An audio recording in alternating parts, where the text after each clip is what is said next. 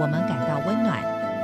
因为有爱，所以世界充满希望。十分暖心文，传递善美乐，让爱无所不在。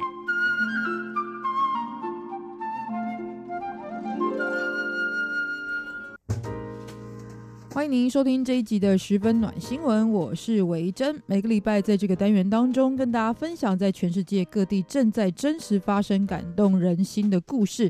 那也想问一问，在过去的一个礼拜当中，你也遇到过这样子温暖你的心情的故事吗？也许只是别人的举手之劳，也许呢只是一句呢非常安慰的话语，可能呢都可以打动我们的心情一整天，甚至可能可以改变我们看待世界的眼光哦。所以呢，虽然是这个。在收集的新闻过程当中呢，也必须要做很多的求证跟整理。但我觉得做这个单元呢，非常好的地方就是在现代社会里面，越来越好像得来不易的这一些温情的珍贵之处呢，能够有机会让大家认识哦。那尤其是如果善用网络的朋友，更会感受到，其实过去的人们可能讲话之间呢，都会保留一些余地，但现在呢，好像很多人说起话来呢，你更常看到的是互相攻。急、谩骂、酸别人这样子一个，其实就算你不管是听的人或说的人，感受上都不会觉得太明亮的一个感觉哦。那反而呢，变成了有温暖这件事情呢，是十分的珍贵的。那尤其是当我们现在。也许也会觉得有一些人哦，好像对别人说一些好话了，就有一种自己亏大了的感觉。但我们今天要介绍这个故事的主角呢，真的是亏大了。包含呢，他为了他所做的事情呢，在他的毕生积蓄当中呢，甚至卖掉了七栋房子。这是什么样的一个故事呢？跟您分享的就是半世纪的善举，庄珠玉女的十元便当的故事。好，那说到如果对别人行善，或者是捐献给别人一点什么，我们经常会听到的话，也不是说这种话是错的，但往往它可能也是一个阻碍自己当下就可以去做一些好事的理由。也就是我很忙，或者呢，生活我们听的更多的就是，如果将来我有钱，我一定会做帮忙别人的事情。但是呢，我觉得人性哦，还非常有趣哦。当你拥有的越多的时候，其实呢，对于失去的恐惧感是更大的。你可能会说，不可能啊，如果我有一千。千万一亿的时候呢，我一定愿意拨出来当中的一部分去捐给别人。但事实上是如此吗？那假设一个问题就好了，就是如果你现在身上有一百块钱，你愿意给你亲近的朋友多少呢？可能有些人一百元台币来讲的话，大概是这个人民币二十多块钱左右，就会说我都可以给。那你会愿意给？路边的贫穷的，或是呢，这个非常饥饿的人们多少呢？搞不好很多人也是愿意就把这一百块给出去了。但这个一百块是你的所有哦。可是相对来说呢，如果你现在拥有是十万，那你愿意给多少？你愿意给一半吗？可能很多人反而是更舍不得。那如果你有一百万呢，甚或是更多的钱呢？所以这可能是一个心理机制哦。或者有些人呢，甚至可能真的愿意在一次的情况之下呢，是一掷千金。但如果变成一个持续性的活动的话呢，心里面就不见得乐意了。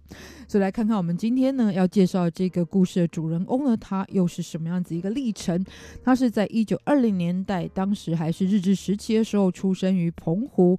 然后呢，他的名字原本是朱玉女，不过那个年代女性因为都很早结婚，所以十六岁就结婚的朱玉女呢，在冠上丈夫的姓氏之后，就成为了庄珠玉女。那么她在台湾呢，其实是非常受到敬重的一位人物。但是为什么受到敬重呢？继续来听她的故事哦。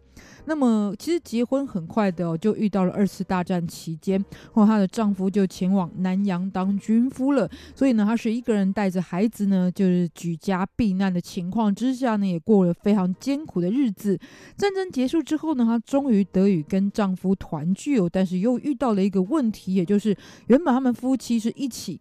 在高雄经营呢，是属于电力公司的外包业务，但丈夫呢，一次因为工作的意外之后呢，造成了身体呢就变得变非常虚弱的一个体质，所以没有办法再从事相关的工作，于是他们又改往到码头去从事装卸的业务。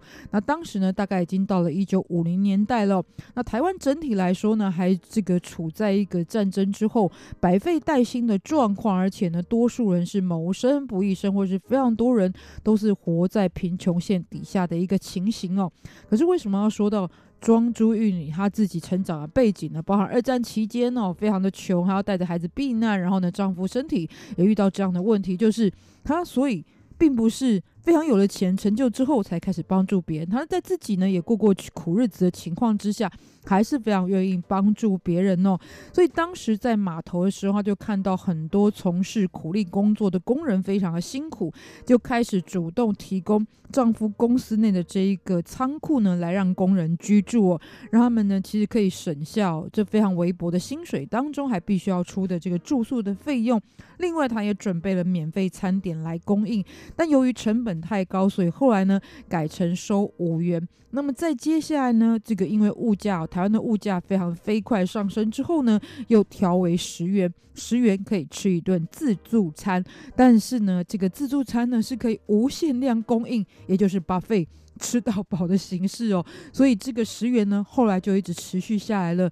那刚刚就这个有说到嘛，一九五零年代开始，然后后来一直维持到呢，其实庄珠玉女女士。离世之后，都还是呢维持了这个人们心中的十元这个价钱。事实上呢，其实台湾从五零年代到他后来离世的时候呢，物价已经完全不知道翻了几倍了，甚至有百倍以上吧。